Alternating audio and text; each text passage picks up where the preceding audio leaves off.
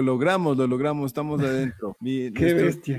Nuestro querido amigo David está invitado acá porque vamos a hablar de un tema súper interesante. Les decíamos anteriormente esto de del Bitcoin y de haberse aprobado en El Salvador como una ley que implica que se puede usar esta moneda de origen electrónico, ¿no? Entonces, eh, esta noche estamos nuevamente, como siempre, con mi compañero Andrés Caicedo. Bienvenido.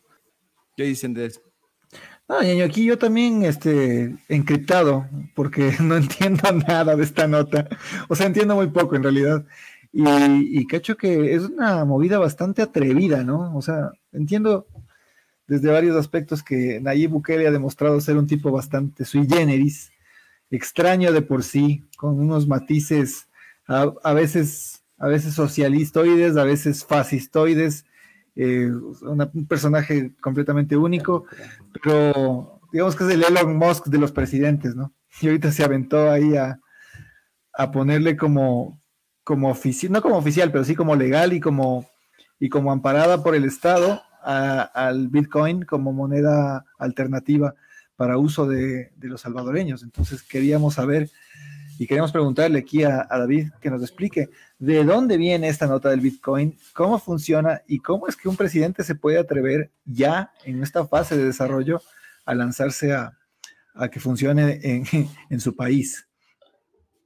Ah, bueno, esto es eh, una noticia bastante interesante porque creo que ni el inventor de este sistema, que fue Satoshi Nakamoto, se lo esperaba. Creo que lo primero que hay que, hay que empezar es entender qué es lo, de lo que se trata esto de la, de las cripto, ¿no? Nosotros tenemos que los bancos, cuando se inventan, en, el siglo XIX a final, parece, eh, eran unas bancas, literalmente, unas bancas donde alguien se sentaba con una, con una libreta y escribí ahí las, las, el oro que se mandaba de una ciudad a otra para no tener que transportarlo. Y se aprovecharon de eso para cobrar intereses y, dar resultado de toda la banca que tenemos ahora, ¿no? Eh, que maneja dinero exclusivamente en sus servidores, ¿no? ¿Hola? Sí, sí, sí, te estamos escuchando, síguelo nomás. Creo que me perdí ahí. Tanto que los bancos se han podido permitir irse con la plata. Creo que no hay ningún país del mundo donde los bancos no se han ido con la plata de la gente. Entonces, lo que propone Satoshi Nakamoto con este sistema y la, la genialidad que hay detrás del blockchain em, es que es como una, como una libreta distribuida. ¿Ya?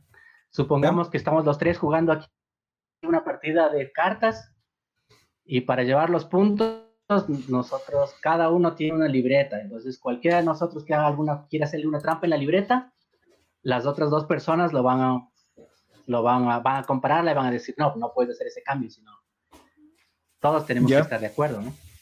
Ya. Entonces, en ese caso, nosotros no necesitamos, no necesitamos una, un juez, digamos. Puede haber un juez y con juez, pero no es necesario realmente cómo funciona así.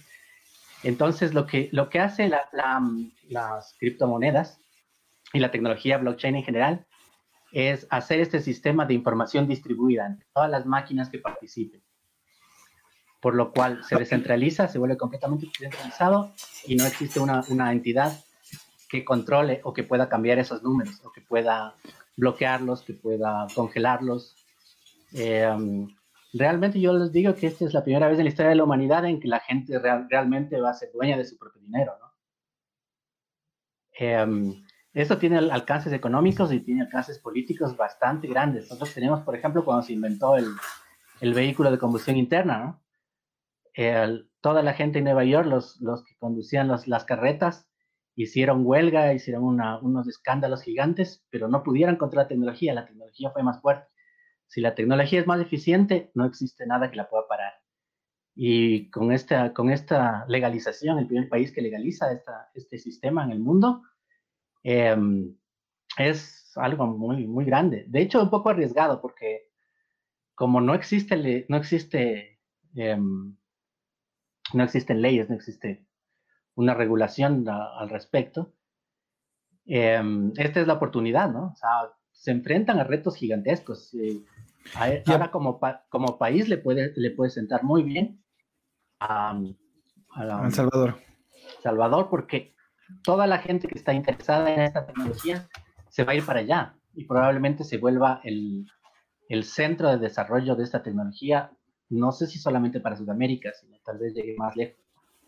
A ver, pero antes de continuar con esta explicación, tú eh, ingresaste un nuevo término que, claro, para los que estábamos eh, al corriente un poco de la noticia y los que han leído un poquito más sobre Bitcoin o sobre criptomonedas, eh, estamos más al tanto, pero que el público en general no tiene la menor idea y es este, esto del blockchain. ¿Qué es el blockchain? O sea, entiendo que el Bitcoin se precia, o sea, se vende a sí mismo eh, como una alternativa, eh, pues, ah, como una divisa alternativa que está basada en la confianza de los usuarios, que es lo que tú explicabas, decías, así todos, todos estamos jugando un juego de mesa y o estamos apuntando las cosas en una libreta o estamos haciendo cualquier actividad y cualquier cambio que se quiera hacer tiene que estar aprobado por nosotros como comité, o sea, por todos nosotros. Eso es la base de la confianza de la que se habla del Bitcoin. Pero, ¿qué es el blockchain como tal? O sea, ¿cómo separamos lo uno de lo otro? ¿Qué, es blockchain? El, eh, el Bitcoin fue la, eh, la primera aplicación del blockchain. Y el Bitcoin admite solamente números para hacer este cambio. Estos números que representan un valor. ¿Ya?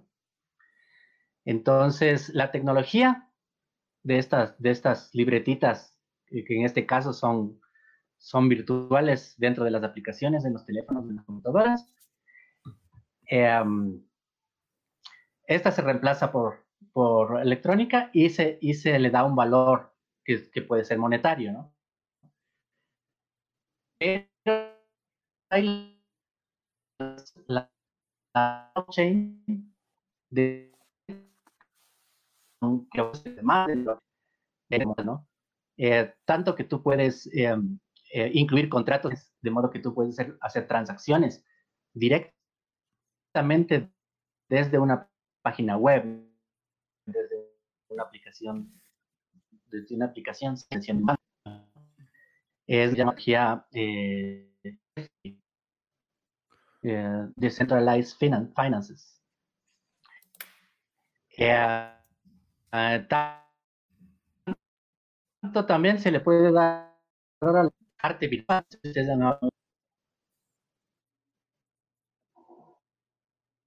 ¿Escuchan? Ya les perdí.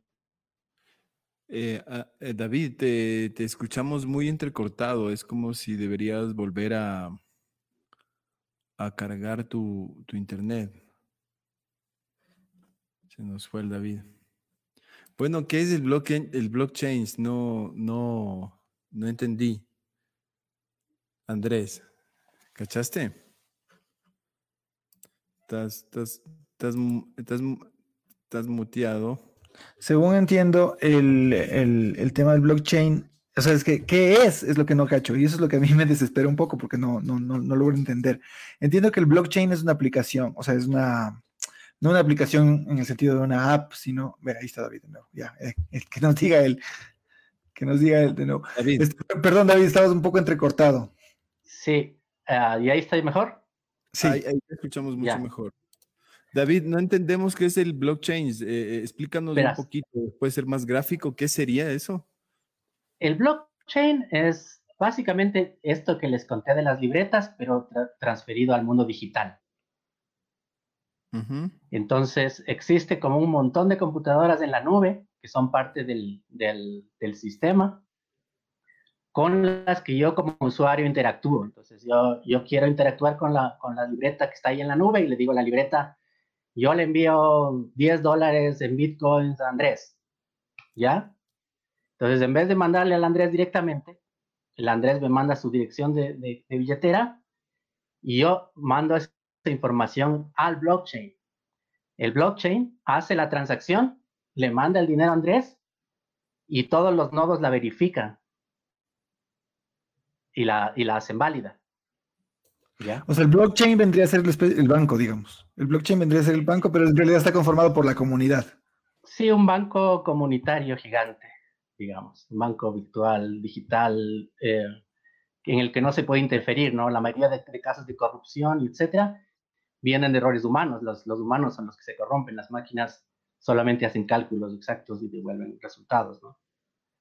Esa es una de las ventajas que tiene blockchain, porque blockchain no solamente puede ahora almacenar valor, sino puede almacenar también otros tipos de valor. Por ejemplo, el NFT, no sé si han hablado, oído de NFT, que ahora se puede vender arte a través de, de, cadena de blockchain. Correcto. Y, y las aplicaciones son, son muy grandes, ¿no? Son, son gigantescas para mil. David. No se sabe todavía qué se puede hacer. David, entonces eh, el, el, blockchain sería esta, esta matrix por donde pasan estas nuevas transacciones que, que no implican, que no implican el, la falla humana, por decirlo así. ¿Ya? Yo, yo, tengo ahí dos dudas. La una es, ¿qué tanto tiene que ver con la inteligencia artificial? Y dos, ¿el Bitcoin por sí solo depende de este blockchain? O sea, ¿el Bitcoin está respaldado por esta, por esta matrix que sería la que le da la dinámica de funcionamiento? Ya, eh, bueno, empecemos por la segunda. Em, el blockchain, el Bitcoin, em, está basado en la tecnología blockchain. Sin blockchain no puede haber Bitcoin. Ok. Es la, la, la tecnología que hay detrás es, sirve para Bitcoin, pero también la utiliza em, Ethereum, la utiliza Tron, la utiliza Cardano, que son otras monedas usan el mismo sistema? Esa es la primera pregunta. Y con, con, la inteligencia artificial realmente no tiene nada que ver. Nada que ver. Eh, ese, eh, funciona con criptografía y con solución de problemas criptográficos, eh, lo que implica una, una cantidad de, de, procesamiento grande que cada vez se vuelve más compleja, pero la, la inteligencia artificial no, no, juega ningún papel en este caso. Se, se está utilizando, sí, para ya para hacer, por ejemplo, em, proyecciones de para dónde va a ir el mercado y ese tipo de cosas, pero eso está haciendo también para bolsa, ¿no? Em, sin embargo, la tecnología blockchain en, sí no, no, no, no interviene, no interviene eh, inteligencia artificial, ¿no? Pero aquí eh, tiene que ver algo el algoritmo también.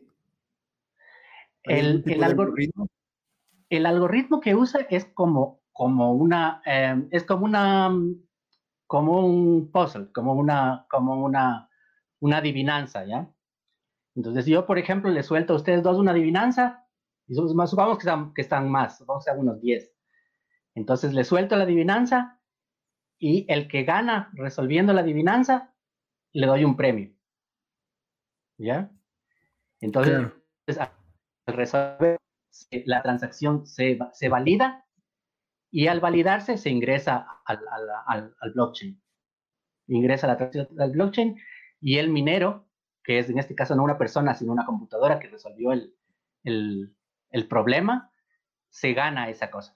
En matemáticas hay, un, hay, una, hay ciertas operaciones que son muy difíciles de, de resolver en una dirección, pero una vez que tienes la respuesta, resolver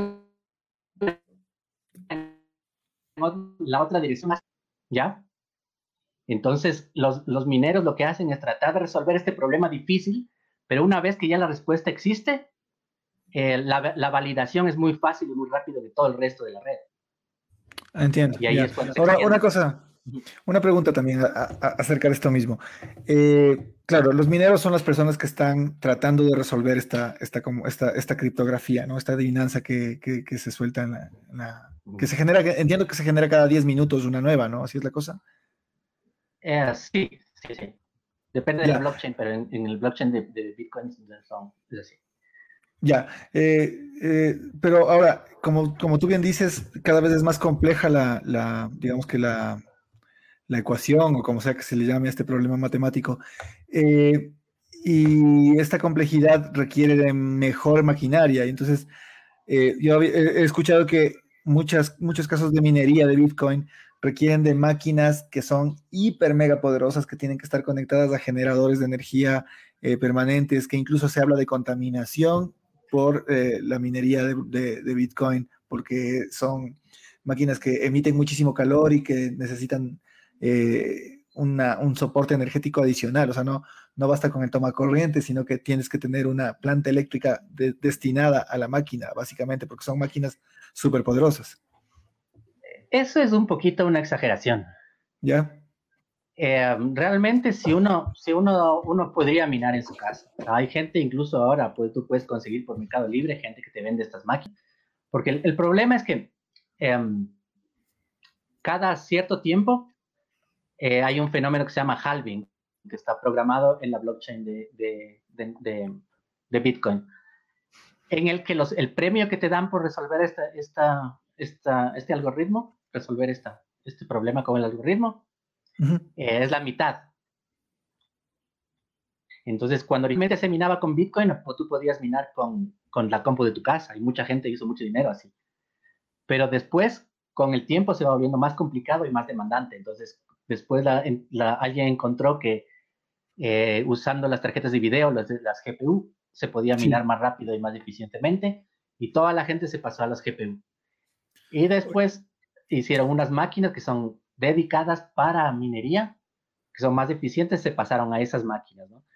Y ahora para, hay gente que tiene, que tiene cuartos gigantes, tiene, tiene lo que se llaman granjas de Bitcoin, que son galpones de galpones, de máquinas trabajando, generando esto, ¿no? Em, de hecho, se necesita energía, pero si es que tú te pones a pensar, los bancos, los bancos generan el doble energía para hacer las transacciones, ¿no? Si tú pones, te pones a pensar el cuerpo humano, el, el, órgano que más energía consume en el cuerpo humano es el cerebro. Claro. Es, eh, que consume igual que un, que, un, que un, foco de 100 watts. Oye, David, y, vale la pena, ¿no? David, y, y, en esto que estás hablando, ¿también no podría participar una computadora cuántica? Es decir, si nos pasamos a lo cuántico, podría ser más efectivo este, este, este mineo, porque eso plantea como un riesgo, por eso te hablaba de la inteligencia artificial. Y claro, China ya inauguró su computadora mega cuántica, entonces, eh, ¿qué pasa si alguien utiliza o es compatible esto o, cómo es? Ya, em, bueno, ahí entramos en computación cuántica. cuántica em, está en pañales, hay que decirlo claramente, ¿no? Porque estamos en los límites de la física, ¿no? Es una cosa muy complicada. los retos tecnológicos más grandes que hay actualmente son los soles artificiales, que es la, capacidad de generar eh, em, fusión nuclear, y la computación cuántica, ¿no? Entonces, las computaciones, las computadoras cuánticas que las tenemos ahora sirven para aplicaciones muy, muy puntuales, eh, muy concretas. No existe, por ejemplo, están apenas desarrollando lenguajes de computadora para programar un lenguaje cuántico, ¿no? Claro. Eh, el momento que, tú, que, uno, uno tiene una, una, computadora cuántica que pueda em, realizar este tipo de cálculos, podría quebrar las, cualquier password de cualquier banco, de cualquier cosa. O sea, simplemente es una computadora que puede quebrar cualquier sistema. No hay, no hay ningún sistema que sea inhackeable con computación cuántica. Sin embargo, no creo que la, la primera aplicación que le den sea al, blockchain. Si es, que, si es que en el caso que las computadoras cuánticas puedan ya ser eficientes para hacer este tipo de trabajo, tú puedes montar un blockchain sobre, una, sobre un sistema cuántico. Y eso es, es, ya es virtualmente in, inhackeable, ¿no? Claro. claro, o sea, esto, esto, se sale de lo binario, ¿no? O sea, ya se convierte en una cosa mucho más, mucho, mucho más compleja, entiendo, ¿no? Tienes los qubits, tienes eh, bits que a la vez son 0 y 1, ¿no? O sea, el nivel de computación es mayor que un cerebro humano, es, da un poquito de miedo eso, la verdad. Wow. Pero bueno. Wow. pero eh, muchas veces más, ¿no? O sea, no poquito. Ya, qué loco. Eh, vacancísimo. Ya, bueno, ahora entrando, entrando un poco más en tema, ya que tenemos una especie de, marco teórico. marco teórico, dos puntos. sabemos lo que es un blockchain, sabemos lo que es un Bitcoin. Eh, ¿qué, onda con, El Salvador? O sea, ¿cómo es que se, se avientan a semejante aventura? Porque finalmente es una aventura y un país que realmente no no por hacerle de menos, por supuesto, pero no ha sido históricamente un, líder en, eh, eh, desarrollo ni industrial, ni económico, ni en ninguna otra naturaleza. O sea, ¿qué es lo que le motiva a El Salvador o, con qué seguridad se lanzan esta, a esta aventura? Yo creo personalmente, realmente no, no estoy dentro del lobby de qué habrá pasado. Eso sí, creo que no, nadie podemos saber con, con exactitud. Pero yo creo que la gente de, blockchain hizo un buen lobby. Le vendieron bien la idea al, grupo y, y, se emocionó, sobre todo porque tiene ventajas grandes, ¿no? Una ventaja muy grande es, es por ejemplo, la inclusión. Si es que tú quieres tener un, plata en un banco, quieres pedir un préstamo o financiar un emprendimiento, no te queda otra que recurrir al Estado o al banco. Y si el Estado te dice que no y el, y el banco te dice que no, hasta ahí llegaste, simplemente. Eh, la tecnología blockchain y el Bitcoin te permite que, que cualquiera que tenga acceso a, una, a, un dispositivo inteligente, teléfono o una computadora, pueda entrar al sistema. Y creo que más o menos eso es, a eso es lo que apunta, ¿no? Eh, lograr la, que haya más inclusión en la, en, la que la gente pueda acceder a servicios bancarios, ese tipo de cosas. Sí, verás, el, el, el tema es, el, el, tema, yo estaba leyendo ahora todo el, caso del Salvador y es bien complejo porque eh, no es esto de pasito a ver si funciona o no. O sea, ahorita ya se aprobó eh, en menos de, creo que es más se demoraron en leer lo que querían hacer que, que en aceptar, dicho por la noticia. Y, el asunto es que esto es ley, o sea, solo falta como algo como el registro oficial o algo así, pero es ley. Pero ya hay toda una campaña del Salvador para incluir a esto como una moneda nacional. Tal es así que va a ser por ley, tú puedes ir ahora a un supermercado, vas a poder ir a un supermercado y pagar con dólares o Bitcoin. O sea, y por ley, el supermercado estaría obligado a cobrarte en Bitcoin si es que tú lo tienes. Ahí, pasa también mucho el tema de lo que dice Bukele, lo que acabaste de decir del tema de la inclusión, ¿no? Esa, porque hay mucha iniquidad en los bancos. Otra cosa interesante que, que Bukele plantea es esto de que si hay empresas, como hablábamos antes, eh, interesadas en el desarrollo de esta tecnología y este sistema financiero, dice que el MAN les ofrece residencia inmediata. Y ya me voy mañana. todo lo que vos quieras. Cerramos el streaming, vámonos a El Salvador, vean. aparte de eso, no va a haber impuestos sobre, el, sobre las ganancias de capital. O sea, el MAN se está haciendo una suerte de paraíso fiscal para el Bitcoin. Claro. Pero, pero al mismo tiempo genera una relación muy, muy de, muy cotidiana con la gente. Por eso era interesante entender cómo funcionaba esto, porque ahorita cualquier salvadoreño que tenga, bueno, hay una limitación en, Salvador que sería el Internet, ¿no? El Internet tiene el 45% de la población, pero si ya tienes un dispositivo en mano, eh, ya no te van a ver qué pantalón tienes para ver si o qué cuenta bancaria tienes, ¿no? Se, se, se elimina una tara mental de, de, prejuicio en base a solo mirarle a la persona. Hay un tipo que puede andar como quiera, sin carro, sin lo que sea, pero puede tener en su mano mucho poder adquisitivo desde el Bitcoin. ¿Y vos cómo crees que, la, que El Salvador, o sea, el pueblo, se va a ir adaptando a todas estas dinámicas con todo este empuje eh, fuerte, ¿no? Porque, eh, y, un, último dato no menos importante es el que, claro, el, miedo que le ponen en cualquier artículo de, del mundo es que no hay un respaldo para el Bitcoin, ¿no es cierto? Pero Bukele hizo un fondo, un fideicomiso de 150 millones de dólares para respaldar cualquier transacción. Y este momento, si tú tienes Bitcoin, puedes ir al Banco Central a cambiar eh, dólares por Bitcoins. Si tienes, los dejas y te, te llevas dólares. O sea, el proceso es muy ambicioso y, y, es loquísimo lo que él hace, ¿no? Entonces, puede tener mucho éxito o desbaratarse, pero ¿cómo interpretar todo de estos, estos beneficios que él ya incluye en la ley? Eras, a mí me parece que es, yo comparto contigo la opinión de que es muy arriesgado, la verdad. Es una cosa que ni siquiera China ha intentado. O sea, claro. Que el, el Bitcoin, al ser descentralizado, elimina los bancos, que es una columna vertebral del capitalismo. Claro, es la parte bonita. es que le puede acabar el dólar, le puede eliminar al dólar en El Salvador. Si les va bien, eliminan el dólar de la noche a la mañana. Claro, si tú ves, por ejemplo, ves que los dólares se están devaluando. Si tú ves, ves, los comparas con Bitcoin, todo el tiempo el Bitcoin está subiendo. A veces baja, a veces vuelve a subir. A veces hay comentarios de Elon Musk que hacen que baje, pero no, no baja hasta cero, ¿no?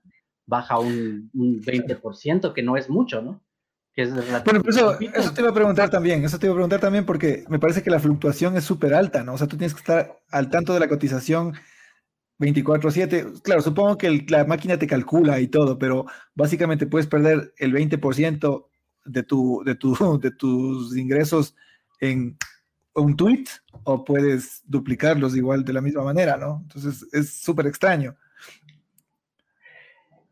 Eh, sí, hasta donde yo sé, eh, la gente que tiene Bitcoin no, no lo suelta.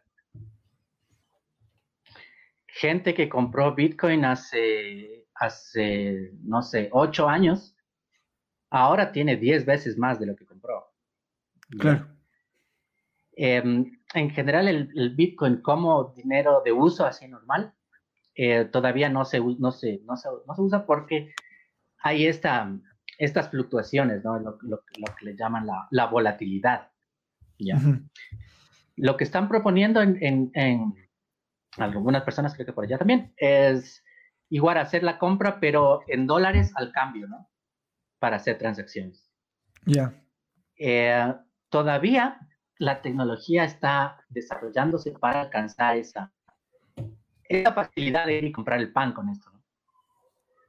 Porque la idea es que todavía los fees, o sea, tú, tú pagas una, una, cantidad por transacción, ahora siguen siendo muy altos, entonces eh, a veces no representa ir a comprar algo demasiado pequeño. Claro. Pero para, para ahorrar, por ejemplo, si tú ahorras en Bitcoin, eh, ganas a la larga más que si ahorras en dólares. el dólar siempre va, se va devaluando poco a poco y el Bitcoin siempre va creciendo. Entonces, lo, lo, que, lo que proponen es hacer eh, eh, comerciar con monedas estables, ¿no? Hay otros, otros tokens, otras monedas que se llaman stablecoins, que son dinero que a la fuerza se le hace equilibrarse con el dólar o con el euro o con el yen, no sé y se queda siempre a ese mismo nivel. Entonces, esa estabilidad permite las transacciones diarias, digamos. Eh, la transacción del Bitcoin depende, porque la, el precio del Bitcoin depende de cuánto la gente confía en la tecnología, ¿no? Uh. Y actualmente la, el, el, market cap de, de Bitcoin estaba en, do, en 2 billones de dólares, en 2 mil millones de dólares que es una cantidad grande, pero no es una cantidad todavía que se compare con la cantidad de dólares que está circulando. ¿no? Claro, que estamos hablando de trillones casi, ¿no? Claro, entonces eso permite que gente como Elon Musk pueda, pueda influir en el mercado de gente que tiene Bitcoin, que es, gente, es gente que está pendiente y que sabe que es volátil porque la, la tecnología todavía no es popular en el mundo. O sea, no podemos hablar solo de Ecuador, en el mundo no toda la gente está metida, aunque se piensa que este año va a ser una, una, gran entrada a toda la gente. Entonces, cuando más gente entre en el sistema, se va a estabilizar. Pero, como les digo, eso representa la, la, la confianza que tiene la comunidad en, el, en, la tecnología, ¿no? Claro. Ahora existen las, los tokens, por ejemplo, que eso es muy interesante, que estoy que en El Salvador no se iba a legalizar, pero que probablemente lo hagan, que es eh, hacer tu moneda propia, ¿no? Entonces, digamos que yo tengo, yo quiero, yo tengo un emprendimiento normalmente tecnológico, ¿no? ¿No? Son, se hace mucho con proyectos tecnológicos y quiero financiar mi, mi emprendimiento tecnológico. Eh, para esto necesito, no sé, hubo, una, gente que reunió 42 millones de dólares con, una moneda en seis meses. ¿Ya? Entonces, eh, ahora eh, lanzar un token eh, la programación de la moneda del token no es, no es algo muy complicado, es alguien, alguien que, eh, con, un, par de años de experiencia en, programación puede hacerlo, ¿no? Eh, pero el momento, eso indica que el momento que lanzas tu token, lanzas tu moneda, la gente le da el valor a la moneda con el valor de tu emprendimiento. Ya. Yeah. Entonces, okay. sí, te, te compra, te da la plata, financias tu emprendimiento, tienes éxito en el emprendimiento y tu moneda empieza a subir. ¿Ya? Correcto. Y la, y la gente que compró eso ese dinero gana por, porque empieza a subir. Claro que tienes el riesgo que pase al revés también, ¿no? Compres la moneda y que les va mal y quiebran y pierdes tu dinero. Pero mucha gente está haciendo mucho dinero con eso, ¿no? Mucha gente ahorita está haciendo mucho dinero con eso. O sea, cada día aparecen nuevas, nuevas tokens de las monedas y si, tú lees la página web, lees la, teoría detrás, la fortaleza del, del emprendimiento detrás, te arriesgas y compras y te puede ir muy bien. Interesante. Oye, eh, bueno, tú mencionaste antes que me pareció interesante la, digamos que el, background que pusiste sobre, sobre la, banca y su relación con el capitalismo.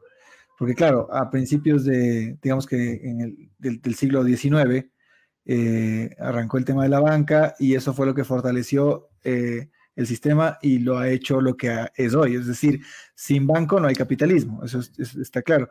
¿Qué quiere decir eso en el sentido de, las criptomonedas? O sea, si las criptomonedas sustituyen a la banca, eh, ¿en qué se transformaría el sistema? Sería interesante ver, ¿no? ¿Qué sucede? O sea, porque eh, ¿cómo, cómo, cómo funcionaría la sociedad o sea, obviamente, el mercado va a seguir existiendo, el mercado existe en casi que cualquier sistema.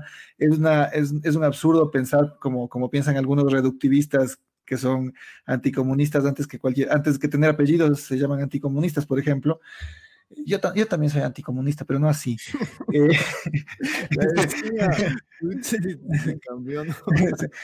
pero no así, o sea, me refiero a esta gente que es así reductivista y que, y que, y que piensa que el socialismo o el comunismo son sistemas en donde no hay mercado y es totalmente falso. O sea, en todos los sistemas económicos eh, a lo largo de la humanidad ha existido el mercado, en el feudalismo, en el capitalismo, en el socialismo, en el, comunismo, tal. El mercado es una parte fundamental del desarrollo de la, de la sociedad, pero ese mercado está subyugado quizás al sistema en el que estamos viviendo. ¿Sería el Bitcoin el fin del capitalismo como lo conocemos ahora? Esta es la pregunta más claro. Bueno, ¿cómo, le ves? Bueno, hay gente que se está discutiendo, ¿no? ¿Ya? Hay discusiones muy, muy, muy profundas al respecto de esto, de cómo sería, ¿ya? Arriesgarse a, imaginarse un futuro es difícil. Verás, yo, yo ahí, ahí, ahí, no sé qué piensas tú, David, pero justamente lo que acaba de decir el Andrés es bien interesante porque el, el problema es que este Bukele está ya haciendo de negocio directo, ¿no? O sea, con esta locura de, si quieres pagas hasta impuestos. El tema también es que, por ejemplo, las remesas de los salvadoreños eh, son muy importantes. Es decir, el, estos manes hablan de que el año justo en cuarentena y todo pandemia, los manes recibieron por remesas 6 mil millones de dólares. Y de esos 6 mil millones de dólares, 30% se quedan impuestos en bancos y en estas cosas, ¿no? Entonces, lo que el man quiere es suplantar a los bancos y este sistema de transacción para que todo se quede y ya no, ya no pierdas el 30% de 6 mil millones de dólares, es muchísima plata. Entonces, el man ahí está dando un golpe duro a los bancos directo, pero está solo reemplazando la acción. Y, y, por, y por otro lado, el, el, el, tema es que la actividad de esto de los migrantes o, o los ingresos, las remesas al, al, no ser un país productivo, qué sé yo, eh, sí es fuerte porque dice que representa el 16% del PIB, ¿cachas? O sea, el tema es grave ahorita porque el man no solo está intentando, sino está diciendo se va a la mierda el dólar y voy a tener este respaldo económico que me va a dar otra cosa. Ahí yo lo que digo es, hay mucho riesgo, o sea, podemos hablar de, de una pérdida total y que el Estado eh, lo, decíamos con el Andrés antes, o sea, guardando las distancias, ¿no? Enormes, pero ya, ya ha pasado con los bancos. ¿Qué tal si por la fluctuación y todo lo que pasa, ahora el gobierno de El Salvador tiene que salvar esto? Y es, y es más, ahora el gobierno eh, le apunta a esos 6 mil millones de dólares, que son ingreso bruto, que ya podría estar eh, en, en, las arcas del Estado y que puede ser activo, ¿no? Darle, darle funcionamiento. Es, es focazo el tema. A ver, te, te cuento de lo que se trata esto ahora. Em, ¿Conocen el sistema SWIFT? Ya. Creo que hay es un el sistema que, utilizan los bancos para hacer las transacciones internacionales, ¿no? Este sistema es un sistema viejísimo. Claro. La tecnología viejísima y consume mucho, mucho más energía que el Bitcoin porque tienen que tener las, las computadoras prendidas más tiempo, tienen que pasar de un banco a otro, hacer una legalización, hacer llamadas telefónicas y después de una semana se hace efectiva la transferencia. Sí. Así es como funciona el SWIFT. Me consta, y, te, te, interrumpo, pero me consta porque yo quiero solamente con mi comentario sostener lo que estás diciendo, porque hace poco más de un mes yo tuve un negocio que hice con Guatemala y me pagaron desde Guatemala con un banco que tiene convenio con el banco de aquí de Ecuador, o sea, que es el Promérica, que funciona igual que Guatemala, y el Produbanco que funciona aquí, son el mismo maldito banco, se supone, ¿no? Es el convenio. Se tardaron más de tres semanas en efectivizar, efectivizarme el dinero. Fue una cosa de locos. O sea, es el mismo banco. Y eso porque lo hicieron con el mismo banco. O sea, la persona que me pagó tuvo que abrir una cuenta en el Promérica porque si no era absolutamente imposible que me transfieran el dinero. ¿Ves? Entonces, ves, la tecnología blockchain, por más que sea más, más, más demandante en energía, si, si tú puedes hacer esa, esa transferencia en cuestión de, de, minutos o de horas máximo, te resuelve un montón de, montón de problemas. ¿no? Ahora, el problema ahí es que, es que no hay intermediario, ¿no? Si tú haces una transferencia inter internacional, ese dinero pasa por un banco, el banco lo ve y el banco le dice al Estado, esta transacción se hizo, cóbrele este impuesto. Uh -huh. El momento que la transacción se hace por Bitcoin, yo estoy en Alemania y le mando a Leli plata desde Alemania, el banco no existe, el dinero, el, el, los únicos que saben que, que, que, que, el dinero se mandó es él y yo. Pero ahí no tienes, más. pero se supone que el registro es abierto, ¿no? En el blockchain está, está en toda, todas las transacciones realizadas. En el blockchain tú puedes ver todas las transacciones realizadas, pero no está tu nombre. No está ni tu foto, ni tu nombre, ni nada. Tú puedes encontrar una dirección y puedes encontrar todas las transacciones que se hizo desde el primer Bitcoin que se minó, pero, pero tú tienes que asociar ese, ese, ese número, ese número de cuenta, digamos, que es el, tu clave eh, pública, uh -huh. con tu número, que equivale a, a esos, la, las posibilidades superan a todas las, las estrellas del, del, universo. O sea, es matemáticamente es imposible hacer. The fuck. Al menos o sea, que tenemos una computadora. Es público, pero es anónimo. Eso es lo que... Claro, el, el, el, problema que, que, tiene Bukele, por ejemplo, es que no, no conoce estos detalles. Entonces, si es que él quiere, quiere dirigir la, el beneficio, digamos, de las transferencias internacionales a través del Estado, eh, no va a poder porque el Estado tampoco, es un intermediario también el Estado. Entonces, si es que la gente quiere mandar dinero desde el exterior a, hacia, hacia República Dominicana, lo va a hacer sin necesidad de consultarle al Estado.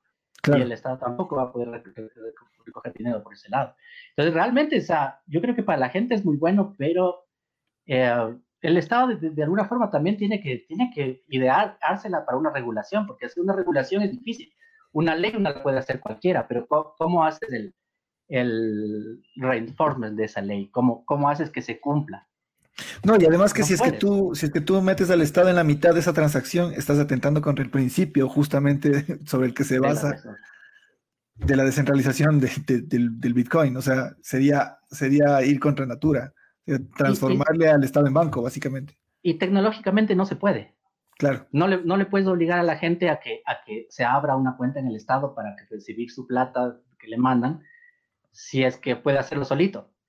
¿Para qué es necesario? No lo voy a contar.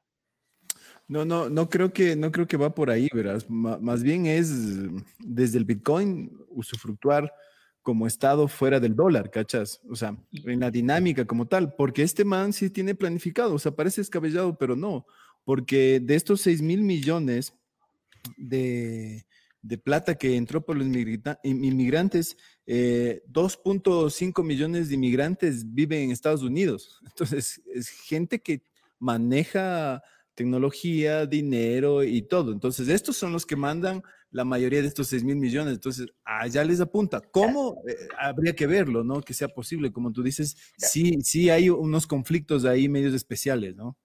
Yo creo que, que por ese lado no va tanto. Yo lo que escuché es que mm, paralelamente a esto, eh, quiere montar un programa estatal de minería utilizando energía geotérmica limpia, ¿no? Vea usted. Desde el Estado. Eso implica que, por ejemplo, el, el mayor, los, la mayor cantidad de minería que se hace en el mundo es en China. Pero China empezó a poner restricciones y hay un montón de gente que quiere hacer minería y no puede hacer minería en China, se va a ir, a hacer minería en República Dominicana.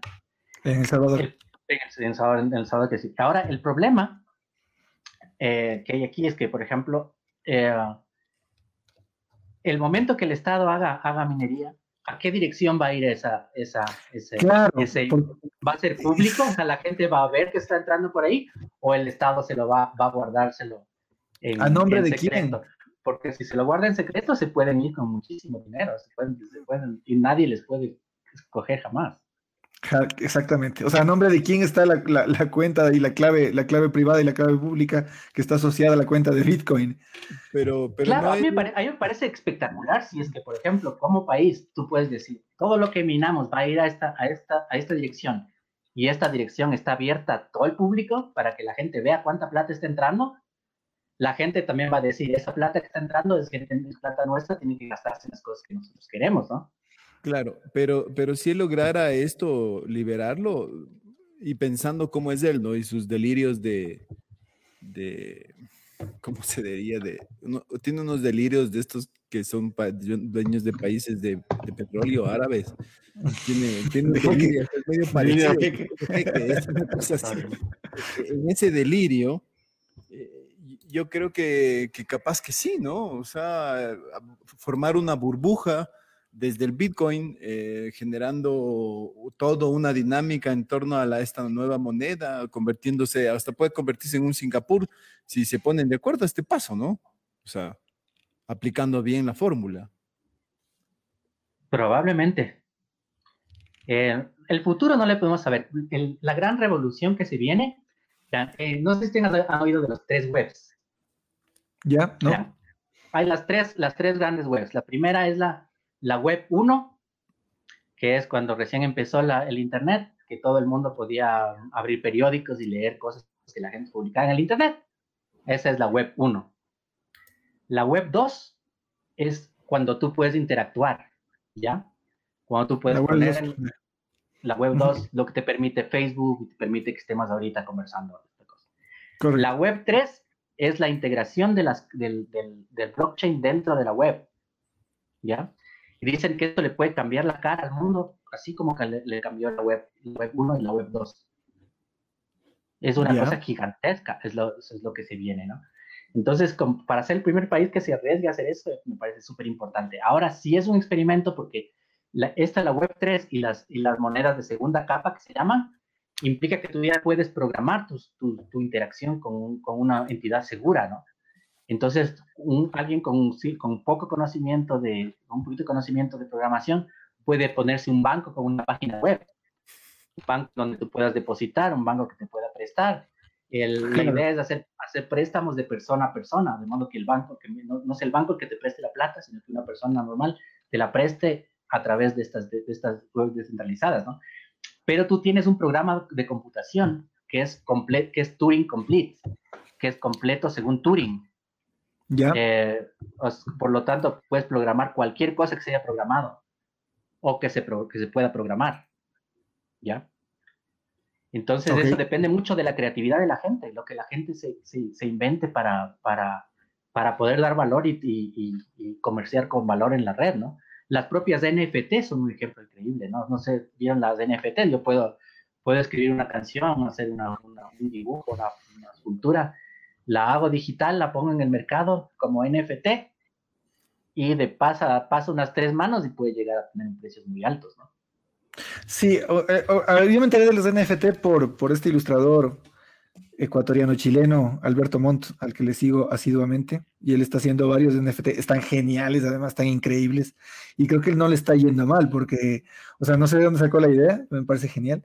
Es interesante porque yo le sigo a él desde, desde hace muchísimo tiempo, desde que tenía el blog, eh, eh, el blog que se llamaba Dosis Diarias, que no sé si sigue existiendo, la verdad, pero es chévere porque cuando él abrió el blog, comentaba él en redes sociales y decía, alguien me dijo que abra un blog. Claro, los blogs ya estaban de salida y él entró recién a los blogs y le fue bien, o sea, pegó centro porque su contenido es maravilloso y en redes sociales empezó a explotar. Pero ahora en cambio es pionero, o sea, él está, metiéndose en el tema de los NFTs, o sea, dijo, no me vuelve a agarrar el tema este de la tecnología otra vez, y y se puso a la vanguardia y me pareció loquísimo, porque dijo, ya está listo el siguiente NFT, y yo sí, ¿qué demonios es un NFT? Y me tocó, soy curioso, me metí a Google, NFT, leí, entendí la cuarta parte y dije, este man está loco. Pero claro, es lo que tú dices, o sea, qué alcances nomás tiene el blockchain en la economía, no solo en la economía, sino en la vida de las personas, porque esta nota no, no, o sea, del cambio que saltamos de la web 1.0 a la web 2.0, que, del, que, que estabas hablando tú, es un cambio quizás insignificante a lo que realmente va a pasar de aquí a mañana, porque la vida de las personas va a estar trastocada de cabeza absolutamente. O sea, es una cosa que yo no logro dimensionar, que no entiendo. Digo, rayos, ¿y esto con qué se come? Y con esa cosa que uno no entiende con qué se come, este man, presidente de El Salvador, se vota a apostarle. O sea, realmente es una locura, es una cosa que espeluzna, ¿me cachas? Dices, ¿y esto? ¿Y ahora?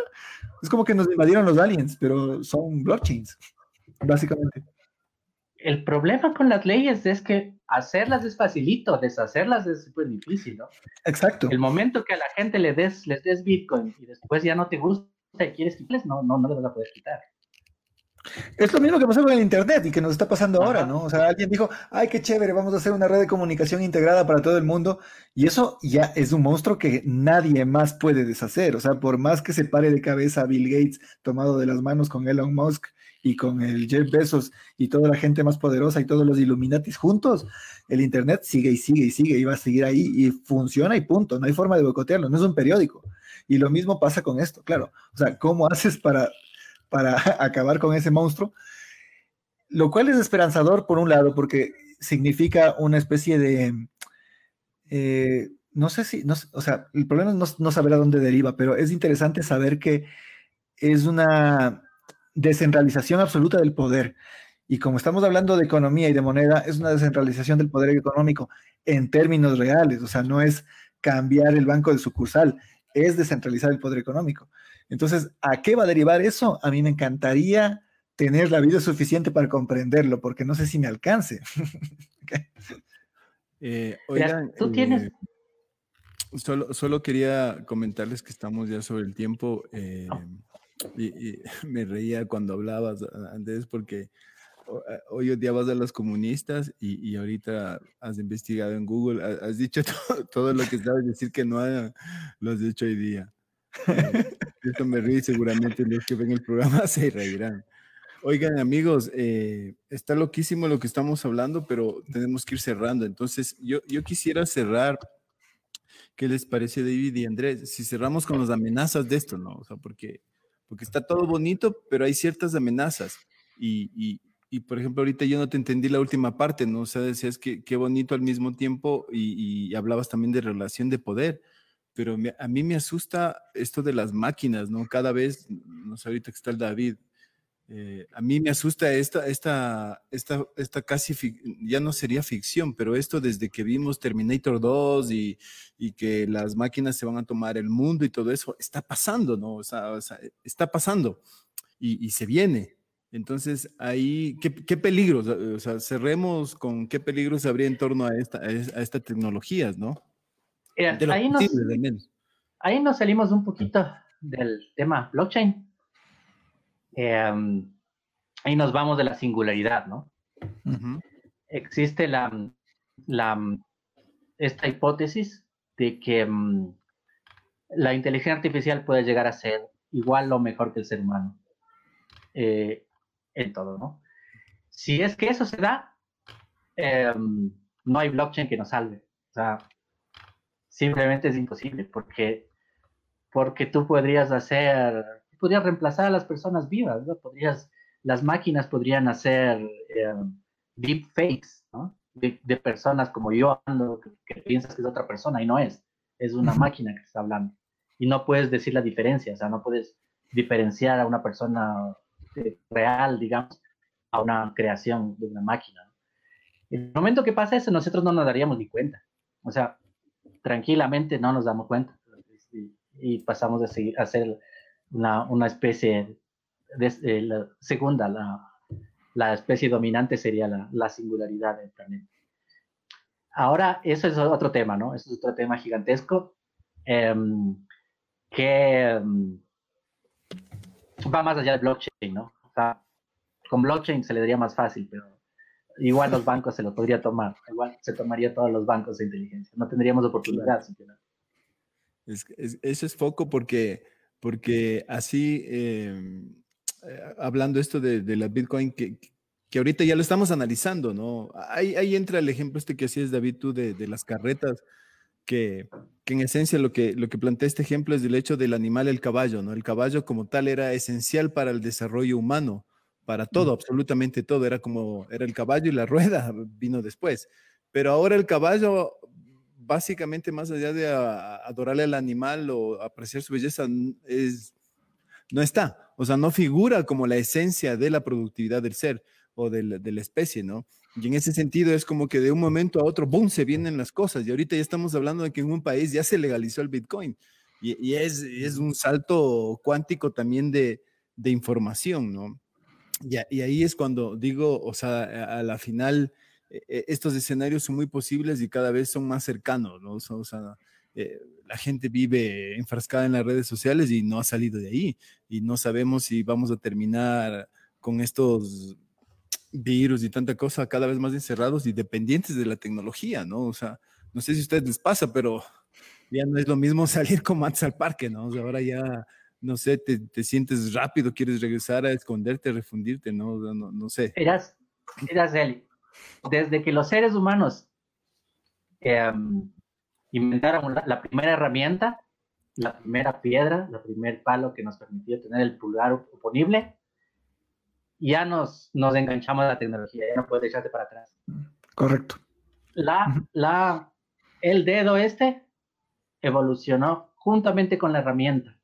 Mientras la herramienta se hacía más tecnológica, este dedo se iba haciendo más para atrás. ¿Ya? Nosotros somos, somos una especie que no podemos vivir sin tecnología. Ya somos tan dependientes de la tecnología que no es simplemente eh, pensar en no usarla es, es, ponerse en desventaja evolutiva. ¿Ya? Ahora, lo que hay que apuntar siempre es, es usarla de la mejor manera, que la tecnología pueda estar al alcance de todos y que sea de beneficio para todos, ¿no? Eso es, es, es, eso lo que hay que apuntar, que me parece más interesante. Eh, tratar de tenerla o de combatir la tecnología es algo que no, que no, que no es posible. El tema está justamente en quiénes tienen la tecnología, ¿no? ¿Quién tiene inteligencia artificial? Tienen las, la, el Big Tech, ¿no? O sea, IBM ya tiene computadoras que están en muchos test de inteligencia artificial y han superado al hombre, ¿no? O sea, o sea, en ajedrez al menos ya le superaron, ¿no? Por ejemplo, la, máquina esa que juega ajedrez ya no hay quien, no hay quien le gane, es imposible, es imposible ganarle. Ah. Entonces, ese, ese solo factor ya. Lo, que a mí me parece interesante es que nos pone también en entredicho a los seres humanos porque tenemos esta mala costumbre de pensar que nosotros somos la especie dominante por nuestra inteligencia. Y yo no creo que ese sea el caso. O sea, si bien es cierto, nuestra inteligencia ha sido, eh, ha evolucionado de una manera insospechada, yo no creo no estoy seguro primero de si seamos el ser más inteligente del planeta. O sea, seguramente si nos pudiéramos poner a conversar con un delfín nos da tres vueltas. O sea, no sé, tal vez. Porque para empezar el man está tranquilo ahí, nosotros estamos aquí trabajando, ¿me explico? O sea, hay, varias, hay varias incidencias ahí que quizás así como inteligencia, no sé. No sé si esa sea la, la, ventaja del ser humano, sino más bien eh, la capacidad de, de comunicación y de comunidad. O sea, yo pensaría que que exista inteligencia artificial y que nos sobrepase, como bien decía el, David hace un rato, no nos vamos a dar ni cuenta, o sea, ni cuenta. Ni siquiera vamos a sentir, va a ser como el pinchazo menos doloroso de la historia de la humanidad. Y de pronto nosotros mismos vamos a estar volviendo a dominar no solo el planeta, sino quién sabe qué otros rincones más, pero sin saberlo, porque nosotros no vamos a ser nosotros, sino nuestra tecnología, el desarrollo de nuestra tecnología autoalimentándose a través de lo que nosotros originamos. O sea, es un debate filosófico súper raro, pero es como que nos transformamos de una especie de, de, Dios no presente para el desarrollo de nuestra propia especie sin que nosotros estemos presentes. No sé si me explico, es una cosa súper extraña, pero yo no creo que funcione como nos lo presenta Matrix o como nos lo presenta Terminator porque ahí estamos hablando de unas máquinas que más bien son torpes, porque están pensadas desde nuestras limitaciones intelectuales. Entonces, alguna vez, eh, no sé si fue Carl Sagan o fue Stephen Hawking, pero uno de los dos hablaba de las diferencias de la inteligencia entre especies. Nosotros como seres humanos tenemos una, una diferencia de más o menos el 2% con el primate más avanzado, que vendría a ser el chimpancé. Entonces, si, lo, si, si la inteligencia artificial logra superar en 2%, o, David decía incluso más, o sea, mucho más, digamos que fuera el 10%, el 20% a la inteligencia humana, esa inteligencia nos vería a nosotros como nosotros le vemos al chimpancé más inteligente de, la camada. O sea, no hay forma, no hay forma de que nosotros nos demos ni siquiera cuenta de lo que está sucediendo. No, no, nuestro cerebro, nuestra capacidad biológica no está preparada para, para llegar allá. Entonces es loco porque eh, es matemáticamente extraño que podamos hacer algo que nos supere a nosotros mismos. No, es que eso está pasando y, ahí no tomas en cuenta los algoritmos o para ejemplificar esto es lo que pasa al Bitcoin, por eso le planteaba al, David, porque tienes que sumarle a la tecnología la singularidad. Y si le sumas la singularidad, le sumas también lo cuántico. Y si unes las tres, estamos cagados. Y hacia allá va el futuro que plantea Terminator, Matrix y toda esta, esta ciencia ficción, pero hasta ya plantea, porque en un momento dado, o sea, hoy por hoy, el sistema te, te caga y ya, ya tiene que ver una mediana inteligencia artificial, es decir, hoy el seguro social te tiene en base a un algoritmo y, a un proceso bien especial, o sea, te toca ya hablar con un teléfono. Entonces ya se dando, ya se va dando. Y en el futuro, obviamente, e, este ámbito de cálculo va a ser bien efectivo porque ese es el debate y esas son las computadoras de IBM que ya te, te afrontan una discusión sobre temas complejos de la sociedad como lo que estamos planteando ahorita. Entonces, lo que sería lo suficientemente inteligente como para no pensar en destruirnos, ¿me cachas? O sea, es que ese es el que, es que nosotros tenemos esta construcción social y ese platonismo y lo que tú quieras y todo, la, la, empatía y lo demás. La máquina va a decir, no, o sea, ábranse de aquí, yo no, no necesito. Pero verás, verás, los seres humanos bueno, te cortaste, disculpe. No, no, no, sí estás bien. los, seres, los seres humanos evolucionaron con todos los sentimientos buenos y malos, con reglas de evolución clarísimas, que son simplemente, si dejas tu eh, descendencia, evolución, eh, sigues con la evolución. Si no dejas, te quedas en el camino y dejas de los que siguen.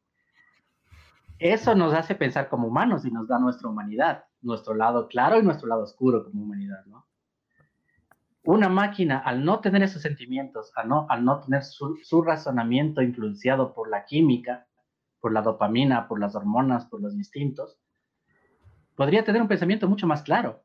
O sea, de hecho, de hecho, de hecho, eh, Isaac Asimov planteaba que era muy probable que las máquinas protejan a los humanos la, evolución a tal punto que digan, están, están haciendo pedazos el mundo, ahora ya no, ya, se van a quedar como gallinitas ahí haciendo su cosa y les cuidamos y les hacemos que vivan una vida buena, pero aquí el planeta nosotros lo manejamos para que no se, no se termine. que también es una opción que, que, probablemente a mí no me disgusta desde, un punto de vista, ¿no? O sea, ¿cuál es el problema?